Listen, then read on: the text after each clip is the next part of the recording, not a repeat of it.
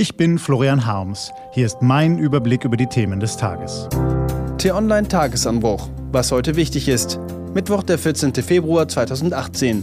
Martin Schulz, Dennis Yücel und die Weltkarte des Klimawandels.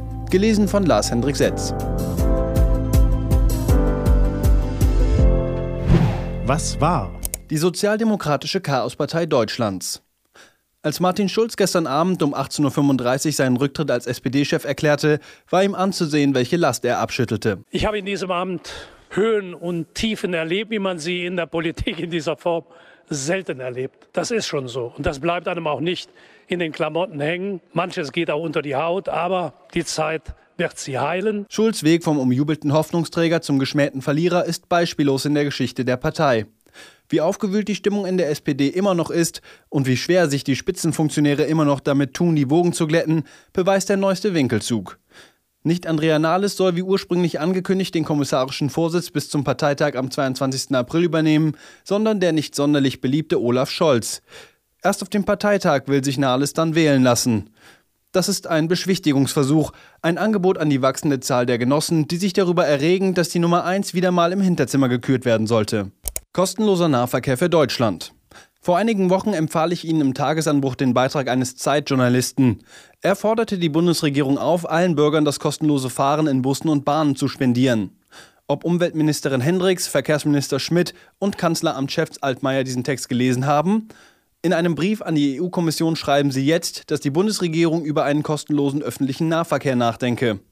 Einerseits ein ziemlich durchschaubarer Abwehrversuch. Die EU will Deutschland verklagen, weil der Bund uns Bürger nicht vor Stickoxiden und Feinstaub schützt. Deshalb muss die Regierung die Abgase in Großstädten verringern. Andererseits eine ziemlich gute Idee. Ein schwarzer Tag für die Pressefreiheit. Heute vor einem Jahr wurde der deutsch-türkische Journalist Dennis Yücel in der Türkei inhaftiert. Seither sitzt er in einem Gefängnis ohne Anklage. Er hat einfach nur seine Arbeit gemacht.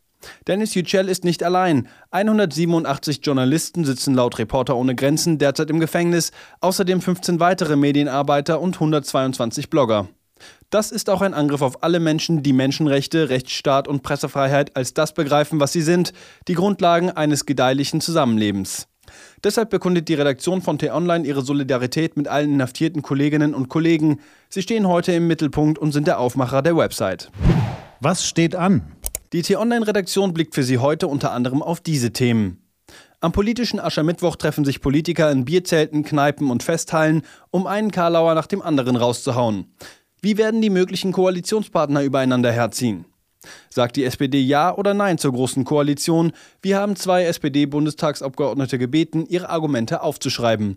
Und Rennrodler Felix Loch hat im letzten Lauf die Goldmedaille verpasst. T-Online-Reporter Tobias Ruf hat ihn zwei Tage nach der Enttäuschung getroffen.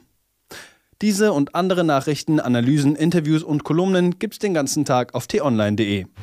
Was lesen? Wenn Sie möchten, unter t-online.de-tagesanbruch gibt es zwei Lesetipps für Sie. Heute geht es um eine Bundestagsabgeordnete, die beschreibt, wie sie sexuelle Übergriffe erfolgreich abgewehrt hat, und um eine Weltkarte, die zeigt, wie die Welt bald aussehen könnte, wenn wir den Klimawandel nicht stoppen.